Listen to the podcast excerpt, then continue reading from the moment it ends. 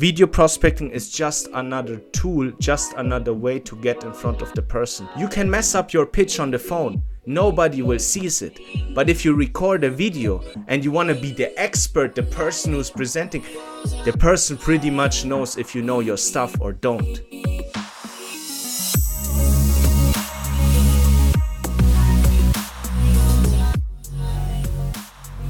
Welcome to another episode of Deal, your podcast for B2B sales. Thanks for listening in last week into the episode about pitching better. Thanks for listening in today into another exciting interview, and thanks for coming back also next week. And in sales, we're always looking for the one thing that will help us sell more. And if you also want to improve your sales results, you will really like this episode. And what if I told you that the new thing that will help you get more attention, secure more meetings with the C level, and help you sell more is actually video prospecting? Today I have Roland Fambushin on the show. Roland is an immigrant from Russia, a self made man, and proved that you can climb the ladder of sales success if you really work for it. He founded the sales training company VanX and is helping other companies improving their sales results with video prospecting. So let's jump right into the interview and please excuse the lower than usual audio quality. Roland, so VanX exists now for five months and you've trained already 300 people I've uh, read on LinkedIn. So explain us what are all the internal sales schools of SAP, Oracle, and Salesforce doing wrong that there is demand for services like yours? Jiri, first of all, it's a pleasure to be on that platform, and to everybody listening, that will be a great one. So let's let's call out some names. Let's call out Dell. Let's call out Microsoft, and let's call out Salesforce. Regardless which size these companies have, a lot of salespeople have either a hard job in handling too much inbound leads because their marketing is fantastic, or to get in front of decision makers because their marketing is not fantastic. Especially when you are in the enterprise software sales business where there is such a competition regarding price, feature, function.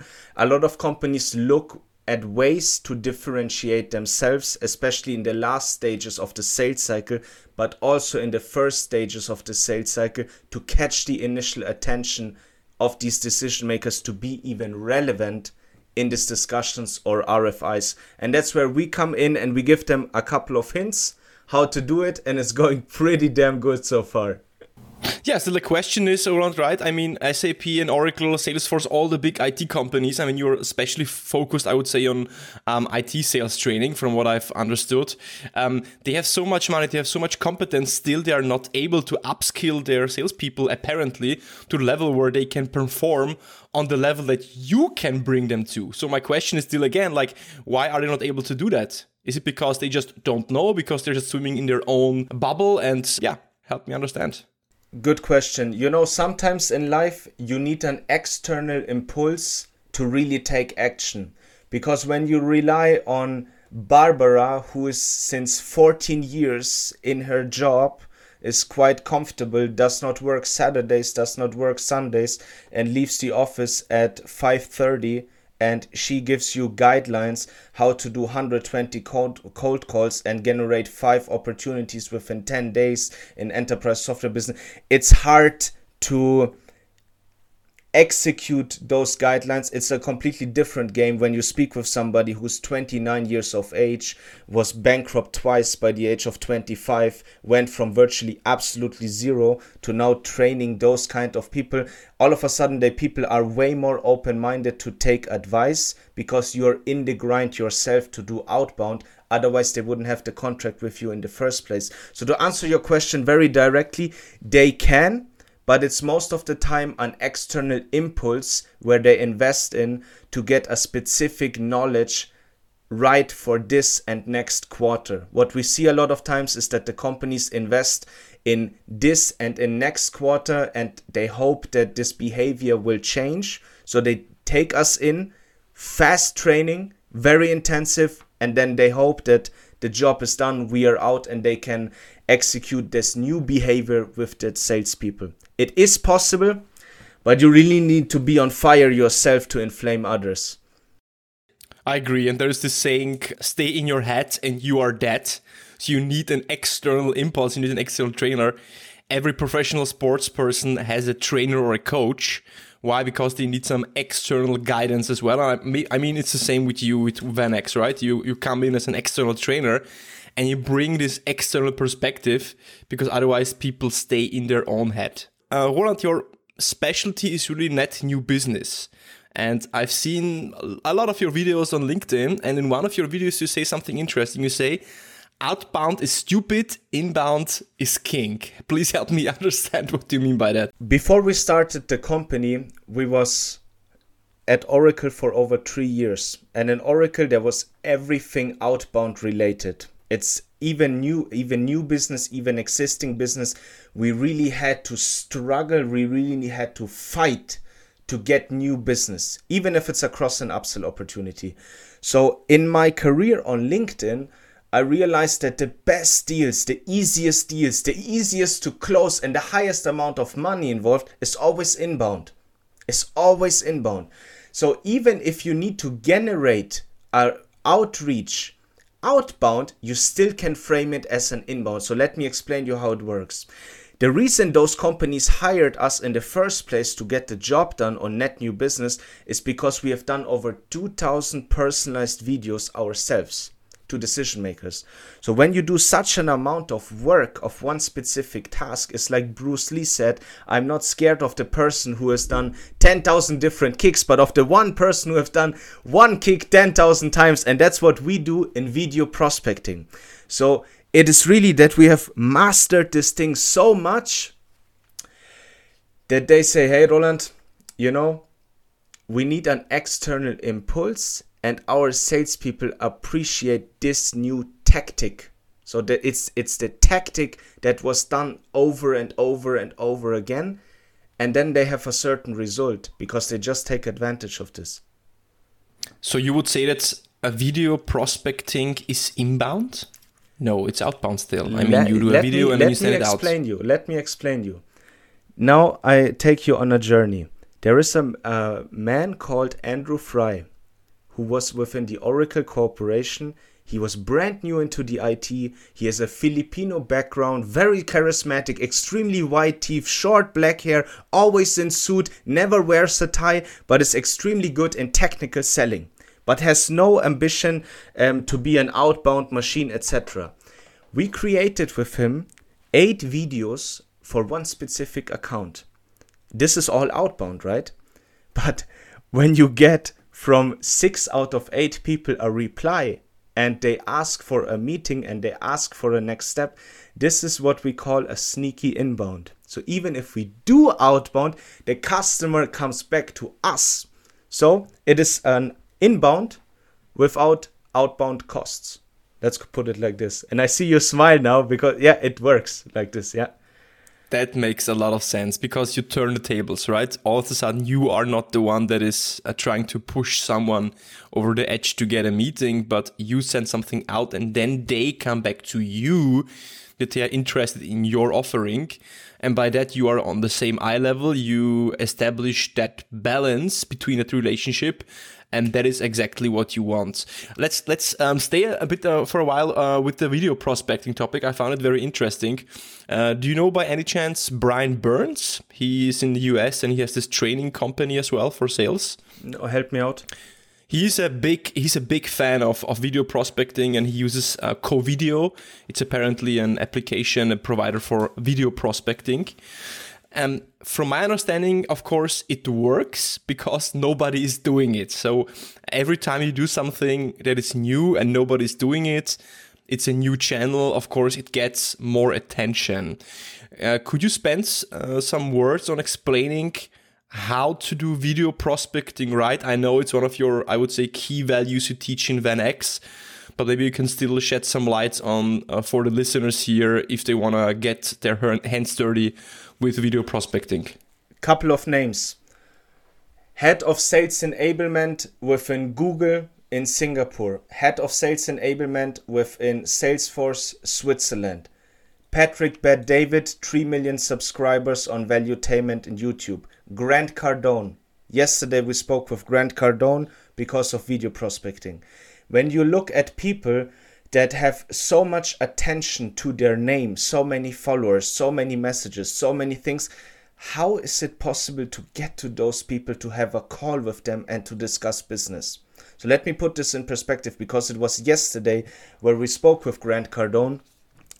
It was a Monday, and the reason we only spoke with him was because he said, Look, man, I have 3 million people on Instagram, I have several million on YouTube, Facebook, etc. Over overall 10 plus million people and he's in in real estate like billions in turnover annually. So he's doing fantastic.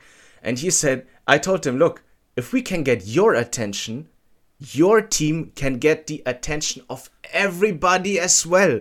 So now we get into into um, next steps, etc., which is fantastic. To answer the question shortly, everybody has a phone, so everybody can do videos with their camera. But the thing with the phone is, when you approach somebody with a video, you have all you have is one shot. It's either yes or no. It's like a first date. It either works out or it don't. It's like a first impression. And when companies that are billion dollar companies want to do it on the low budget and just hey, this is a tool, use this tool, send it out and let's hope uh, what will work out. Every tool that you use, if it's Loom, if it's Vidyard, if it's any platform you use out there, there is a couple of downsides the salesperson need to edit the video in the beginning and the end. There cannot be a solid intro involved, there cannot be a solid outro involved, there cannot be a solid business card involved which highlights his picture, a call to action, etc. Most of the time it's sent via a landing page that people are not familiar with. So all we do in our video prospecting, we do everything with YouTube with YouTube unlisted. So instead that somebody receives a link of a landing page with which has unfamiliar colors, unfamiliar setup, unfamiliar stuff, and he's scared to open links to receive any um, viruses or you, you never know these days. So when somebody clicks on YouTube, it's personalized for him and we have some tips and tricks to do this solidly. We have an 81% open rate, which is in- incredible. It's incredible. So every time we reach a decision maker, the whole thing is like, how the hell did did he got me watching? Now he got me watching. Now we want to enable our sales team do the same. And that's where we come in. And the trick here, and then I finish up, is to reduce the amount of time in front of the camera. Instead that the sales rep is doing a full 60 90 second video, he's just doing the intro. He's just doing the intro. And after we've done the intro, we frame it up together with the main part, with the call to action, which was already created. So we have a full media team which is taking care of this. That's why we can operate at scale. So this is then the personalized part. So you personalize the introduction and the rest that follows is kind of let's put it like generic or pre pre canned already pre baked and you kind of do like a, yeah you stitch it together at the end yeah, and that's where you create the wow effect when you can target 12 people in one company. They were like, what's going on here now? They are overwhelmed. Let's, let's, get let's get a little bit more practical then on, on this on this um, on this video prospecting. So you say you personalize the introduction what is then the structure of the rest of the video? Can you give some uh, recommendations how I would structure such a, prospecting yeah, video? I'm, I'm, not going too much into our intellectual uh, property on this one, but what I can tell you definitely is when you look at the bigger picture, how does somebody get approached? When you get approached via email, and you use, for example, a tool, let's say you use Vidyard. Vidyard is an option that you can screen record somebody's page if you are on LinkedIn or whatever, and at the bottom right, you see a window. Everybody that receives one time a Vidyard video, it's pretty much it's it's very simple. So the effect is gone after you see, received one time a video when you do it with us and tell you very practical here if i you receive a video with VanX you have a thumbnail in the email which is hyper hyper personalized to you with your picture included with either a book you liked you recommended an article you shared etc also included in the thumbnail maybe one of your mentors or managers also included in the thumbnail so in the moment you receive an email from us you cannot resist to click. You cannot resist to click. It's there is no way on heaven that you can resist to click. We will put in your manager, your picture, a book you recommended, and a podcast you appeared. So it's very detailed work because if you want to stand out, you have to go the extra mile. You have to go the extra mile. So every person that is working with us gives our internal team the the data what they need our internal team creates the thumbnails etc so that's why we have an 81% open rate. And when you send out stuff via tool they land most of the time in spam. So that's that's horrible. And because practical you include a thumbnail click right click add hyperlink. So you send a picture with a play button on it. In the moment he clicks on it he is redirected to youtube which he knows which he's familiar with. And on the bottom of that video after it's done he can book a call below. Yeah it's kind of genius. Uh, this this YouTube thing it uh, sounds so easy, but it's so true. Yeah, if you get uh, forwarded to kind of a website that you don't know, strange colors, different layouts, then you think it's kind of sketchy. But if you get a link to YouTube, there is this sense of familiarity. And then you trust, then your trust, of course, goes up. So it makes sense. You seem to be quite knowledgeable about this video prospecting thing. Um, tell me, tell me your story, your road to this video prospecting idea and competence that you've built. How did how this developed? Yeah, first of all, great question, and you are incredible in listening, asking, and building a structure. So let me let me frame it a little bit. At the core, I'm a Russian immigrant. Like we relocated to Germany, ten years, no passport, never studied, failed school, bankrupt twice, and after the second bankruptcy, I was forced to sell renewable energy door to door. So I was selling re- renewable energy, the solar panels on roofs, door to door. And I figured out because I didn't had any plan B. That was it. I that's it. It it has to work. Long story short, we sold for 560,000 within 6 weeks solar panels door to door.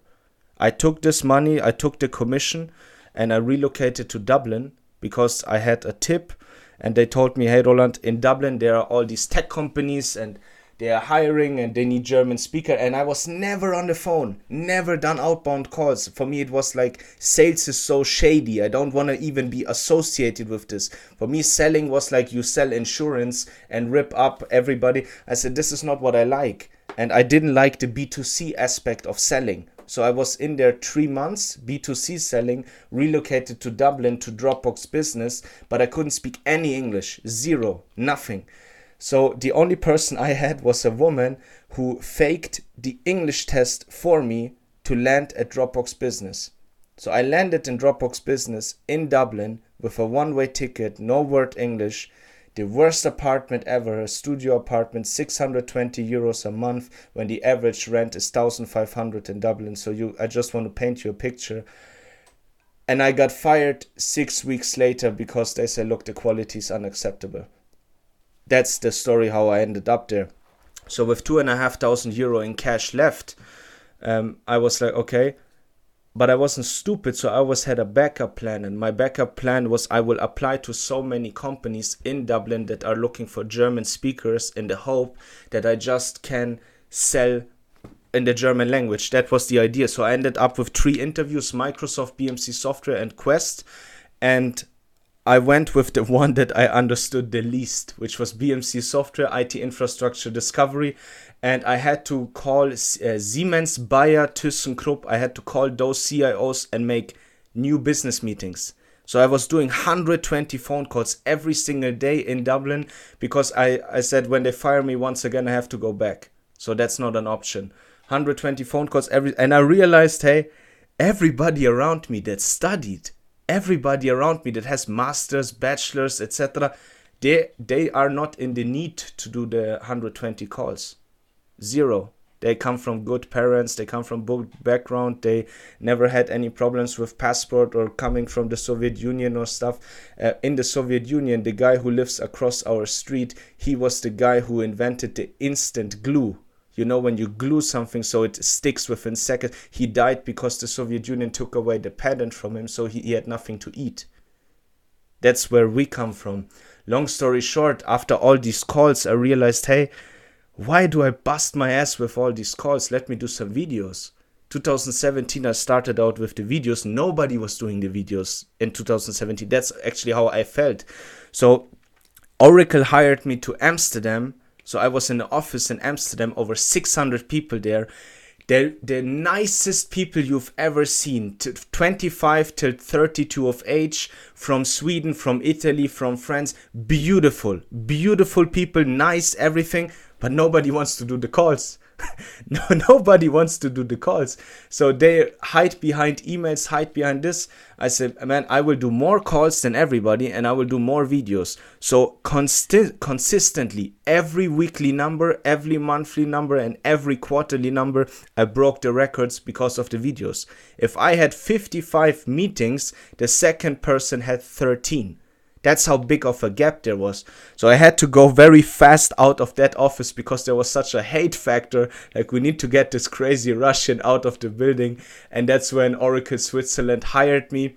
And then we started to train people in Tokyo, in Geneva, etc., how to do videos to C levels um, within the enterprise software business. That was more or less the journey.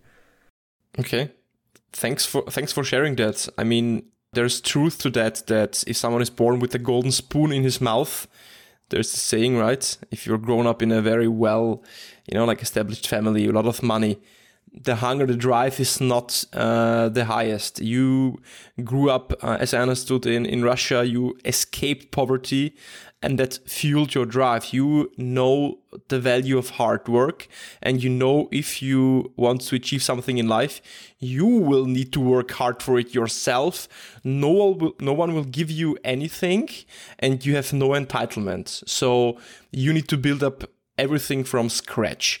And in my opinion, there are two types of salespeople. So you have the like the 80, 90%, yeah, that perform either kind of average or, or low or underperform. And then you have maybe those 5 10% uh, of overachievers, of high performers. And my theory is that all of those high performers they have kind of this chip on the shoulder. They have something maybe back in their childhood where they experienced something. Um, they're not necessarily coming from a wealthy family. They're coming from Russia, Eastern Europe, or somewhere where it's where the money is not hanging on trees. Do you think that the best salespeople that are out there really need to have that extra portion of drive to be successful? Is that kind of the golden rule? That's a very good view that you have. We need to also to look at a couple of things when it comes to salespeople. You can be a key account director within uh, Oracle, BMW, Salesforce, whatever. You can be a key account director having one account, a target of 5 million within the next three years. That can be one part of selling. The other part of selling is net new business to um, greenfield. When you are in the greenfield business and you really need to hunt, you, your company has not strong market awareness, and you need to prospect, you need to qualify, you need to do all the stuff. I think you really have to have a strong why, otherwise you will break. I was sitting on tables with lawyers that was earning 25,000 a month each month plus commission on top. I was sitting on the table with them and they said, look, they were in Geneva in the best schools, everything, the best, the best. Their parents have houses. I, say, okay, why do we sit on the same table? I have people in in software company, they were 50, close to 60 years of age. We were sitting on the same table they asked me question how to do stuff and once i told them what i went through and that was really the short version so when you look at peak performer in sales some of them have an incredible why and that's why they have more persistence than everybody else and some just don't. Because let me tell you the reality. If you live in Switzerland or you live in New York or you live in Tokyo, just in dollar terms, you're probably earning 100,000 base salary if you work within one of the biggest tech companies in the software business, right? 100,000 base salary for sales. So even if you sell zero, you're still making 8,000 a month. So if you really need to have it in you to say, hey, I'm going to make quarter, I'm going to make quarter million, because when you want to make the quarter million, you really need to do a lot of calls, a lot of follow ups, a lot of setbacks, a lot. So if this is for you, then I think sales is one of the best careers out there. If this is not for you and you're thinking of starting your own business, forget it. Because when you start your own company, then sales is at everything you do. At the podcast, pre the podcast, at the client, at the invoice, this is not paid, the person leaves, etc. So if sales is already for you a barrier, don't ever think of starting a company because then stuff is really testing you. So when you really want to discover out of which material you are built of, made of, I recommend to everybody to go and start a company. It's the best self-discovery journey out there. What do you think? And probably the best sales schools. I think maybe even the best sales school. I think everything is sales the beginning. You know, like getting the right suppliers, uh, getting your first clients, um, uh, doing social media, getting partners, getting interviews for your content. I mean, everything is, is sales. It's true, and people shy off. Um, this the sales part they think that they can automate it. Today i have the feeling people think they can automate sales sales automation and pre-warmed leads will be knocking on their doors that they want to buy and ready to order but that is not the case. You need to reach out you need to initiate you need to go out there you need to knock on doors and you need to have that hunger that drive and that i would say you don't need to have that feeling that you are entitled to get something for free you need to roll up your sleeves and uh, start working. I think, uh, and people, I think work ethic is a thought be- taught behavior. I think work ethic can be taught, and most people don't have it. Let me is, let me let me tell opinion. you one story that I think will fit perfectly. When we started Venex Digital, the scenario was that couple of years ago, when I was 25, I relocated to Dublin for 21,000 annual salary. 21,000. They fired me. I signed a contract for 50,000. One year later, 100,000. One year later, 200,000. One year later, after being finally in 200,000 and 10x the income, this real numbers, I resigned and I started the company with the savings I had. I was spoke I was speaking with banks, I was speaking with investors. I had very good contacts who are uh, angel investors who wanted to put in money, etc. I have a girlfriend of mine who raised 1.8 million pounds for a startup in her second round with three other co-founders. So that means she only has a certain percentage of the company. When they raise money, they need to give percentage away. Guess how much revenue they have done so far? Zero. None. It's just get another finance round, get another finance round. So when you build a company from scratch, and you bootstrap it, now let me tell you how it works, okay? Because now it is great training 300 people, Dell, Salesforce, etc. But the reality is that's how we started. In September, I start to create 1000 personalized videos. In September, four weeks later, I was finished. 1000 personalized videos to top tier decision makers to master our craft. 1000. We send it out. We have 10 people. We had 10 people in December. Two of them got COVID. One of them had back pain. One of them had problems with their teeth. One of them resigned. One of them, I don't know, didn't show up. So what you end up is with two till three people with a massive plan, massive goal, and that is the reality of entrepreneurship. That is the reality. When you hunt for clients, the manager wants it, the director wants it, the VP wants it, the CFO said, no, we can't. That's the reality. So it all looks great. Look, today is the is the 18th May. Today we have at 17 o'clock a meeting where we will sign a $110,000 deal. Everything is clear already. It's for three months enablement. But I just told you five months ago, that is the pure reality. So if you are willing to persist this stuff, because every after darkness follows light, that's always if you are able to persist it. Hey, you have a phenomenal life. You have a phenomenal future. You have phenomenal contacts in front of you. You have phenomenal opportunities.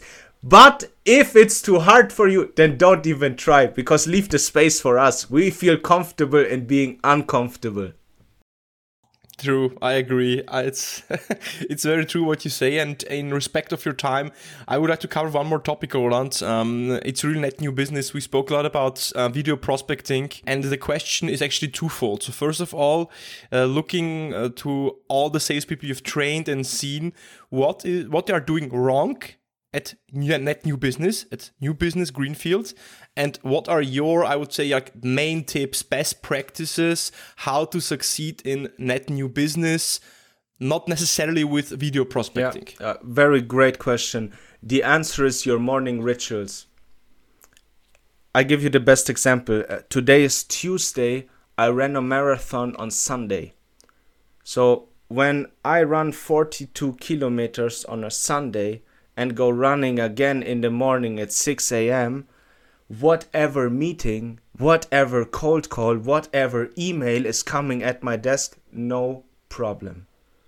Okay, that's how we start. If you start your day with a croissant, cappuccino, need to wake up a little bit, um, that's that's I think this is where it breaks. If you start your day hardcore, uncomfortable, do the stuff you don't like, you have no problem doing the calls at 10 a.m. You have no problem doing the calls at 9 a.m. But if you're just getting warmed up, answer a couple of emails, have here a meeting. So, to everybody out there listening, cut every meeting in half. If the meeting is one hour, cut it in half in 30 minutes. If the meeting, internal meetings, customer meetings, all of, cut it in half. It's your time, and how you start your day will determine how you finish your day. So if you start weak, we all know how it will end. Video prospecting is just another tool, just another way to get in front of the person. If you are bad, that's the beauty of it. You can mess up your pitch on the phone, nobody will seize it. But if you record a video and you want to be the expert, the person who's presenting, the person pretty much knows if you know your stuff or don't. I would have expected a completely different answer. I would have expected actually that you will tell me some tactics, things to say, things not to say on the phone. But you were actually raising a point around the mindset, around the way of thinking, around your values, around your rituals in the morning. And I have a very interesting theory, or actually not theory, it's it's truth. In in sales and especially new business, it's a high performance activity profession. Okay. And most trainers, most coaches, most companies, they focus on the skill, like what to say on the phone, what is the structure, what is the script, how to handle objections, what is the sales story. But all of that goes all out of the window if your fundament, the basis where you build the house, is built on sand. What I mean by that, the fundament of all the new business activities must be a strong mindset, willingness to succeed, positivity, forward, forward, mindset, mindset, mindset. That's it. If you don't have that in the first place, you can have all the greatest scripts, you can have all the greatest objection handling techniques, but it's not working if you're not running it on the right operating system. And the operating system is your brain, your mind, your rituals. And I like the quote of Aristotle. Aristotle said, um, We are what we repeatedly do. Excellence is not an act, but a habit. So that's basically what you say. So, Roland, um, thanks a lot for the conversation. Maybe a last question to wrap it up. Um, I call it the rapid, rapid two, rapid five questions. I want to shoot it out to you as well. So, Roland, what is the best advice you've ever got?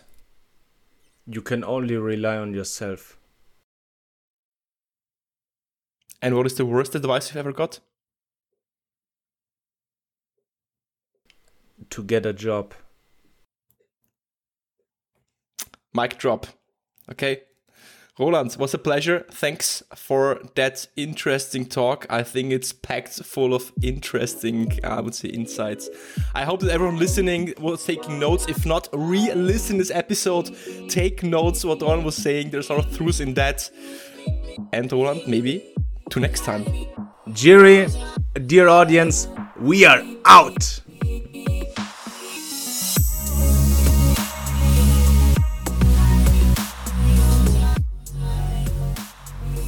So this was Roland from VanX about video prospecting, mindset, work ethic, and a lot of other interesting topics like net new business. So I hope you took out some uh, interesting insights, some notes, some things that you can apply maybe tomorrow um, in your day-to-day job. Maybe try out video prospecting. There's an interesting company, uh, software and tool that is helping with that. It's called CoVideo. Uh, disclaimer: I have no cooperation or um, uh, no paid uh, ads from CoVideo, but uh, check it out. And I hope to see you next week again at the Deal Podcast.